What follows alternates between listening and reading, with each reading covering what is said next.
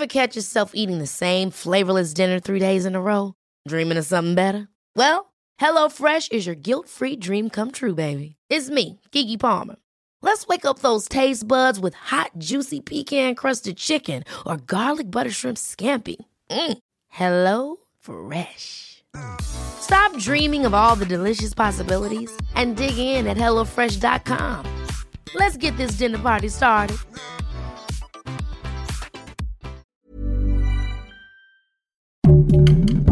Heraldo Podcast, un lugar para tus oídos. Divagando en la mente de.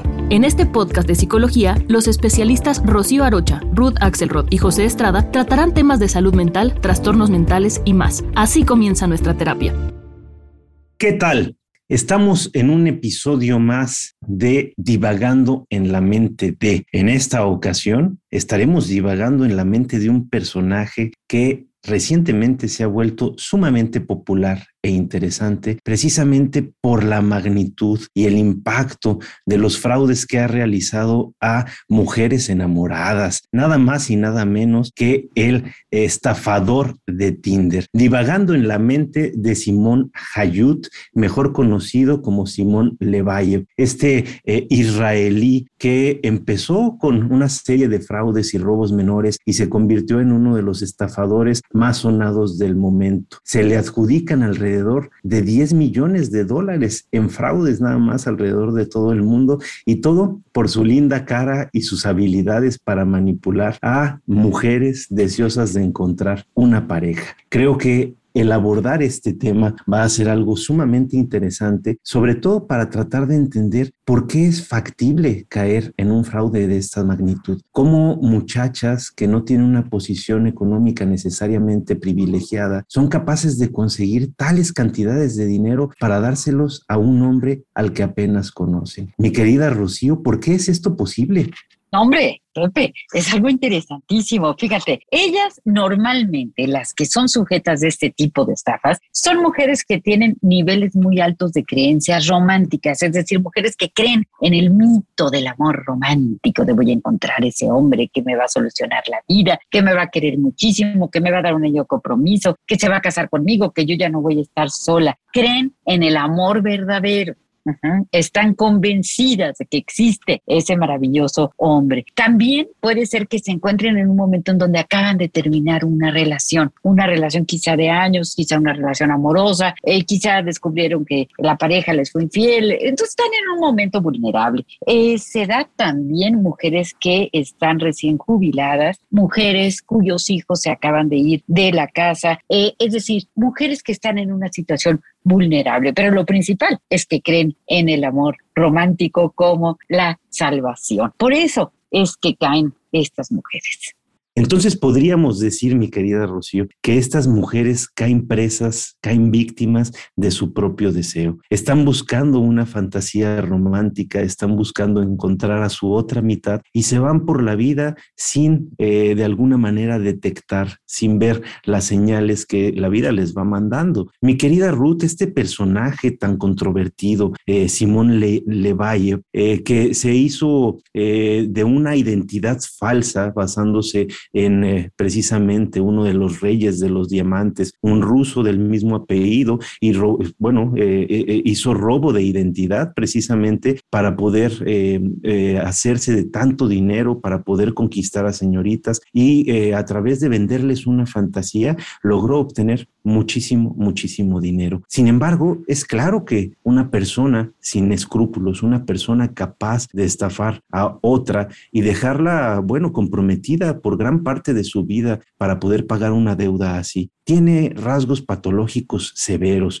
mi querida Ruth. ¿De qué patología podríamos estar hablando si fuera tu paciente? ¿Qué podrías explicarnos acerca de este eh, personaje tan controvertido? Fuera mi paciente, tendría mucho cuidado en el ejercicio de la repetición, porque lo que un paciente viene a hacer al consultorio es lo mismo que hacia afuera. Entonces, tener mucho cuidado en, y con este y con cualquier otro paciente, tener mucho cuidado en cómo establecemos los límites, ¿no? Y que los límites sean compartidos por el doctor y el paciente, porque lo que sucede en esta eh, estructura de vínculos que establece Simón eh, Levaire sobre sus eh, amantes, sobre sus chicas, ¿no? Es un acuerdo muy unilateral porque él trae en su cabeza diferentes esquemas, diferentes objetivos de relacionarse con estas mujeres, que además las va expresando, o sea, no es que fuera un secreto que el tipo era un bombiván, que le gustaban las cosas más exclusivas y que parecía que él podía pagarlas hasta que ya se veía claro que no podía pagarlas y que le pedía ayuda a las chicas para que lo hicieran, pero no hay esta, este momento en donde la pareja se puede dar cuenta en qué momento estamos transitando de algo que parece real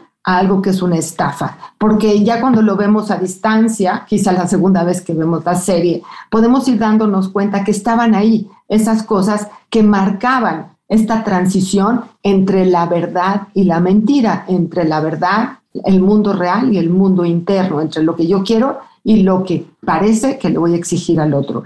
No hay culpa en este joven, no hay posibilidad de darse cuenta que está equivocado, esta psicopatía de él, este ejercicio narcisista de ser el, el que necesita atender sus eh, necesidades, solamente es en esta personalidad que se mira a sí misma, en esta personalidad que va a usar al otro, no como cómplice, ¿no? sino como víctima. Eh, creo que mm, esto es un ejercicio exagerado de cosas que pueden suceder en las relaciones, pero que hay de estas cosas en muchos grados en otros lugares. Si bien está sensacional que podamos tener este ejercicio fílmico, porque no, no es un, un, digamos, no, no es cine, no es un documental en donde creo que las chicas por primera vez se atreven a hablar entre ellas. Es otra de las características de las que hablaba Rocío. ¿Qué les pasa a estas mujeres que son proclives a entrar en estas relaciones y que tardan mucho en darse cuenta. Bueno, son chicas solitarias, son chicas que no hablan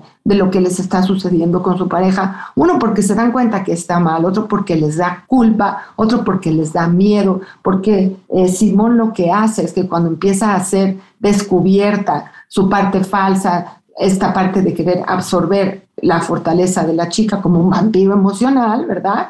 Las amenaza las amenaza y les dice, si tú cambias tu esquema de darme a mí, yo voy a ir por ti, voy a ir por tu familia, sé a dónde puedo encontrar a todos y los puedo realmente agredir. ¿no? El origen de Simón en, la, en el documental es de un chico que proviene de una familia religiosa en donde incluso la madre, si la vemos en el film, está un poco deformada. Es una madre que quizá le daba vergüenza a Simón desde chiquito. Vive en un lugar de judíos muy religiosos, con estructuras muy dogmáticas, en donde para pertenecer requieres pues seguir las reglas. Y venía de una familia muy, muy pobre.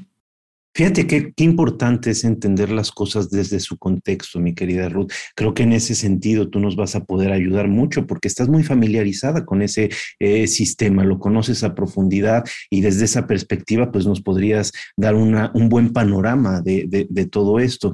Eh, sacarlo de su contexto sería muy complicado y nos haría imposible el entender por qué surge la posibilidad de una personalidad como esta, una personalidad que está buscando constantemente transgredir las normas, una personalidad que va contra el sistema y una personalidad que tiene recursos impresionantes para poder manipular, ¿no? A mí lo que más me sorprende de todo esto es cómo se las ingenia para conseguir documentos falsos, cómo se las ingenia para conseguir recursos prestados, cómo se, la, y se las ingenia para que los, eh, las grandes compañías, los hoteles, las compañías de jets, este, le vayan prestando y financiando poco a poco sus, sus gastos excéntricos, ¿no? Acá podemos entender fácilmente el gusto por las cosas caras, el gusto por este modo de vida, este estilo de vida de derroche, de lujos, pero lo que sí es eh, impresionante es cómo una persona sin los recursos se puede hacer de ellos de una forma fraudulenta, cómo aprende a vivir fuera del sistema. Ahora, uno de los temas que me parece muy importante tocar, eh, independientemente de todas las críticas que ha habido al respecto, eh, sin pretender y siendo muy cuidadosos de no caer en este retraumatizar a las víctimas, eh, sería muy interesante, mi querida Rocío, que nos platicaras un poco qué piensas tú precisamente de estas chicas. A ver, una muchacha conoce a un cuate por una aplicación este, en línea y a los dos días se va a una ciudad extranjera en un avión privado y a los tres días ya le está dando un dinero que no utiliza ni para ella misma. ¿Qué podríamos decir de, lo que hay eh, ahí detrás, mi querida Rocío? Es que Pepe no es a los dos días. La primera, Cecil, lo conoce en la mañana, en la mañana va al, al Four Seasons a tomar un café con él y en la noche ya está subida en el avión. En la noche ya está trepada en el avión de el hombre este que tú dices guapo. Bueno, eso vamos a, a, eso se lo dejamos a quienes nos están escuchando.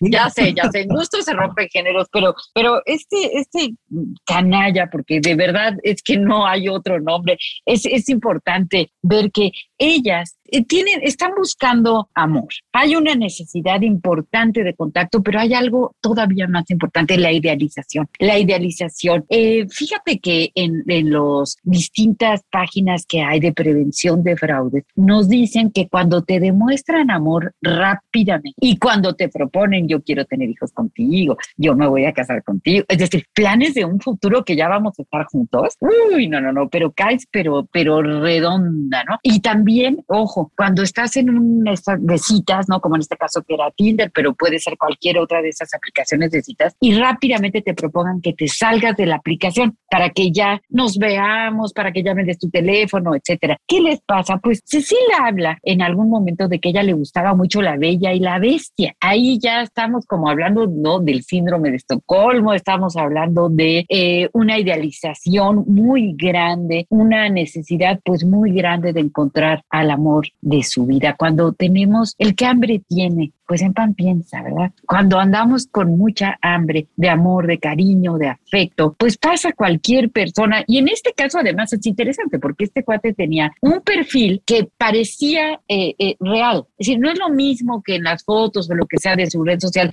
tú veas el avión, el suéter muy elegante, lo que sea, a que lo veas en la realidad tal cual. Entonces, no es exactamente lo mismo. Y esto pues el que checa, el que checara el ideal, el, perdón, el que checara el perfil en las redes sociales, con que cuando lo ve, pues ahí en el café elegantísimo, en el hotel elegantísimo y todo esto, pues claro, claro que hace que se la crea y que eh, se trepe con él en el avión. Cuidado, yo quiero recomendar una página que es eh, consumidor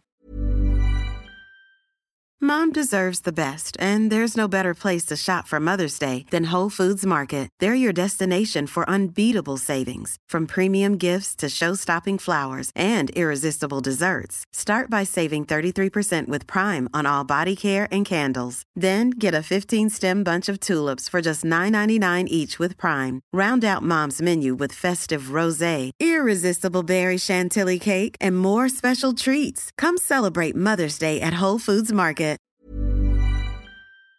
.ftc.gov, ajá, es una, es una página extraordinaria en donde nos advierten sobre el tipo de eh, estos tipos de fraudes que se llaman fraudes románticos, en donde nos dicen, el cuate te dice que trabaja en una plataforma petrolera, que está en el servicio militar o que son médicos que trabajan para una organización, casi todos te dicen que son viudos, que tienen una hija y te piden rápidamente dinero para pagar un boleto de avión, para pagar una cirugía o para pagar doctores para viajar. Yo leí ahí un testimonio de una mujer que dice que el cuate a los tres días ya le estaba diciendo que se quería casar con ella, como pasa con este Simón, ¿no? Y que le va a mandar el anillo por mensajería, el anillo junto con unos peluches y unas flores, como les pasa a estas mujeres, a Cecil, a Perlina y a Irene, que se la creen. Y, y, él les mandaba peluches y les mandaba flores. Y entonces esta señora que le dice que le va a mandar el anillo de compromiso, nada más tiene que depositar una cierta cantidad de dinero para que el, el transporte, el, el, medio este para, de mensajería para, para llevar el anillo. ¿Qué, ¿Cómo es posible? De ver. Pero fíjate que, sí, bien interesante. Y, claro, mi querida Rocío, mi querida Ruth, creo que todos somos susceptibles de caer en un fraude en algún momento de nuestras vidas, ¿no? Entonces, creo que sí es bien importante estar constantemente informándonos de las modalidades este,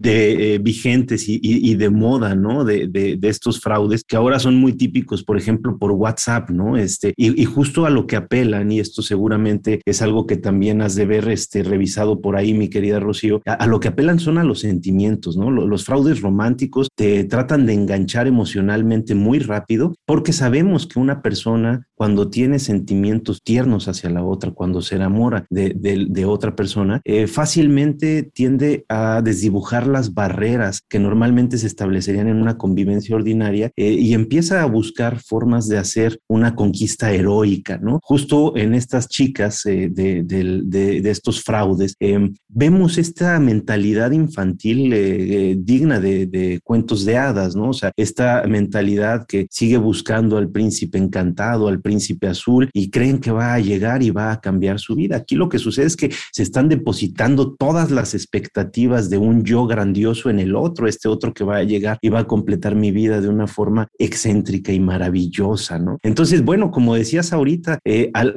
el, mismo día se está subiendo al, al, avión, se les hacen promesas muy grandes, este, les dicen que les van a poner casa y carro y bueno, las otras están viviendo una vida de sueño, ¿no? O sea, todos aquellos íconos eh, del éxito, de la cultura popular empiezan a, brillar y empiezan a hacer su presencia y empiezan a generar un deseo de una vida que no nos es accesible de, otra manera. Ahora, mi, querida Ruth, hace unos momentos hablabas de la cultura de la que proviene Simón Levalle y me encantaría que nos hicieras un poco más de, énfasis en estos puntos porque efectivamente una educación muy estricta, una educación en la carencia, pues van a generar su, su, opuesto, ¿no? En, Mucha hambre, ¿no? Mucha hambre de lo que no se tiene, ¿no? Y mucha rebeldía porque los grupos y las familias que pertenecen a, este rubro eh, no tienen muchas libertades. Generalmente se tienen que mantener dentro de la legalidad religiosa y también limita mucho por todas las obligaciones que tienen especialmente los varones, ¿no? Para no poder sacar eh, de, a la ambición de otro estilo de cultura lo que ellos tienen ahí. O sea, eh, Simón no fue reconocido por su mamá cuando vino la, eh, la reportera o el reportero a hablar de él. la mamá dijo, hace mucho que no lo veo, él se fue hace mucho, yo no tengo información. El chico tuvo que cortar de forma violenta con sus raíces naturales, con sus raíces consanguíneas, para deshacerse de su familia, deshacerse, de construirse de su familia y tener la posibilidad de construir un ser humano no ético, no legal, no correcto, ¿no? Y de alguna forma negar todos sus orígenes para no que no se encontrara su ejercicio traumático de la infancia y que eh, si no está bien dicho, está marcado en la fotografía, ¿no? De la pobreza, ¿no? De una familia ortodoxa y de la poca libertad que los grupos tan ortodoxos tienen sobre otras características. Entonces este chico se revela y tiene, claro, un,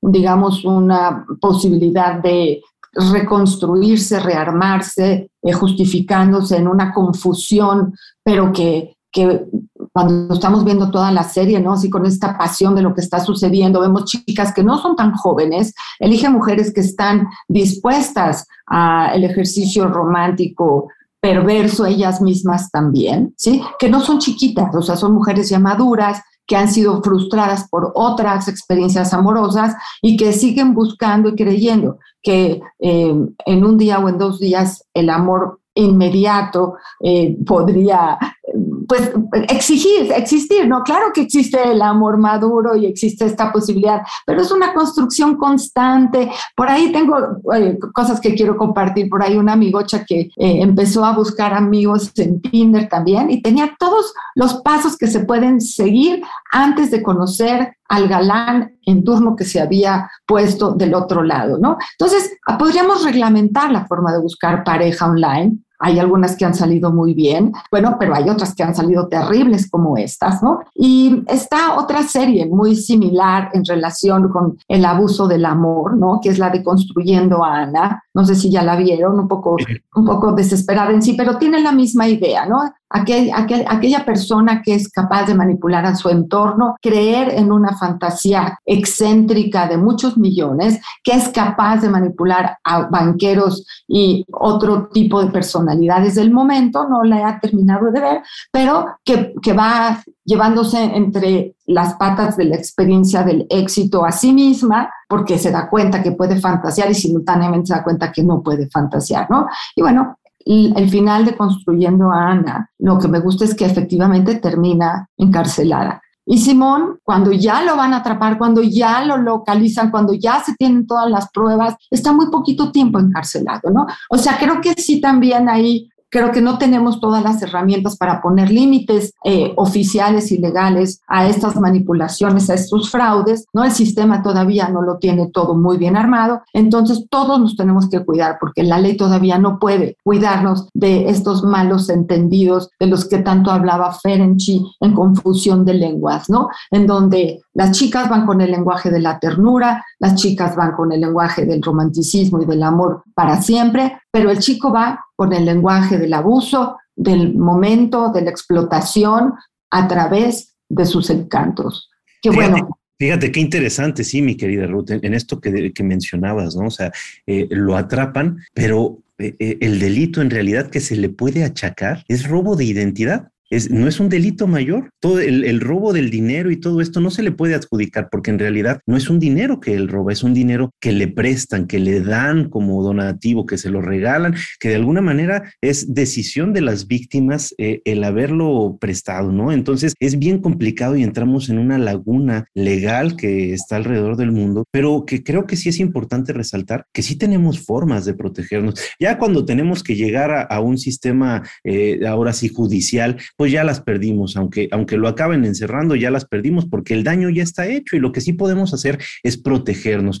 Yo estaba pensando, a ver, conozco a una muchacha en un bar y me dice, dame un hijo tuyo hoy. Digo, lo primero que yo pienso es que esta mujer está, pero muy mal, ¿sí? ¿Por qué? Porque exactamente, ¿por qué tendrá tanta prisa? Empezamos a sospechar porque sabemos que este tipo de actos son actos que implican mucha responsabilidad, mi querida Ruth. Entonces, a final de cuentas, ya hay que estar parando nuestras antenas justamente cuando conocemos a una persona con elementos como estos. No sé qué pensarías tú, mi querida Rocío, si te encuentras en esta situación y te dice, quiero tener un hijo contigo, estás preciosa, te estaba viendo desde la otra esquina del bar y, no puedo más y necesito tener un hijo. Bueno, seguramente vas a decir, este cuate está pero profundamente loco. No podemos caer tan fácil en esto. Una relación madura se va construyendo con el tiempo. Eh, un, un, compromiso de esta índole requiere de madurez, requiere de conocer profundamente a la persona. Entonces, no hay que dejarnos llevar tan fácilmente por esto, sobre todo pensando en las implicaciones que puede tener. Nuestras acciones y nuestros actos tienen consecuencias. Mi querida Rocío, ¿qué más te gustaría aportar antes de irnos? Pues nada más, nada más terminar eh, diciendo que tenemos que estar alertas. Esto que señalas tú, pues no, a nadie va a querer tener un hijo contigo al día de conocerte, nadie te, te ama y te adora a los dos días de haberte visto. No sé, creo que, que eso no es posible. Hay que quitarnos de este tipo de mitos y también hay que proveernos en la medida de lo posible de afecto, de compañía, tener amigos, tener amigas, que podamos compartir lo que nos está ocurriendo. Porque este tipo de fraudes, yo pensaba, hay otra serie de el, roommate, ¿no? El compañero de, cuarto en donde son estos, estas personas que te alquilan el cuarto, que te lo van a alquilar y a la mera hora, pues no te firman el contrato y al rato hasta te sacan de tu casa, ¿no? Le, pensaba yo en la novela extraordinaria de Bernardo Esquinca, La Mataviejitas, en donde también es una mujer, ¿no? Bueno, varias mujeres que van y bueno, ven a la viejita, la viejita les abre la puerta, les regala un, un atole, se ponen a platicar y al rato pues les roban y luego hasta las mata, ¿no? Entonces, mm, cuidado, cuidado, no hay que no hay que abrir tan rápido las puertas de nuestro hogar, eh, dar nuestros datos eh, de tarjetas bancarias, nunca mandarle dinero a nadie eh, que no hayas conocido. Y si vas a conocer a alguien que estás conociendo, entre comillas, en una red de estas, pues primero citarse en un lugar neutro, no en casa, no dar todos tus datos. vayamos con pies de plomo para que no nos pase como así, que se queda con 250 mil dólares a Pernila que se queda con 125 mil dólares, que no nos vaya a pasar una cosa así. Por favor, hay que cuidarnos hombres y mujeres. Así es, eh, antenas bien paradas, siempre alertas y hay que entender que las relaciones se construyen y se construyen con el tiempo. Acá en el caso de Simón Hayut, lo que sí habría que resaltar es, es una persona muy lastimada, es una persona muy enferma, es una persona narcisista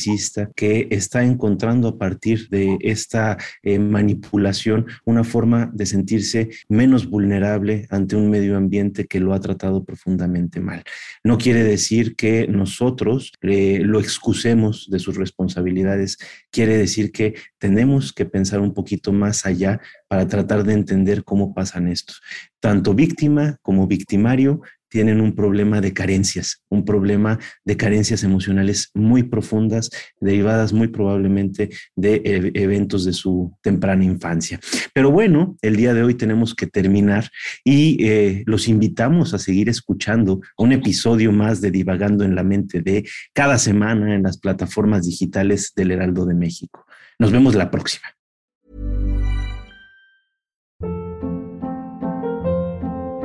Hold up. What was that? Boring. No flavor. That was as bad as those leftovers you ate all week. Kiki Palmer here, and it's time to say hello to something fresh and guilt-free. Hello Fresh. Jazz up dinner with pecan-crusted chicken or garlic butter shrimp scampi. Now that's music to my mouth. Hello Fresh. Let's get this dinner party started. Discover all the delicious possibilities at hellofresh.com.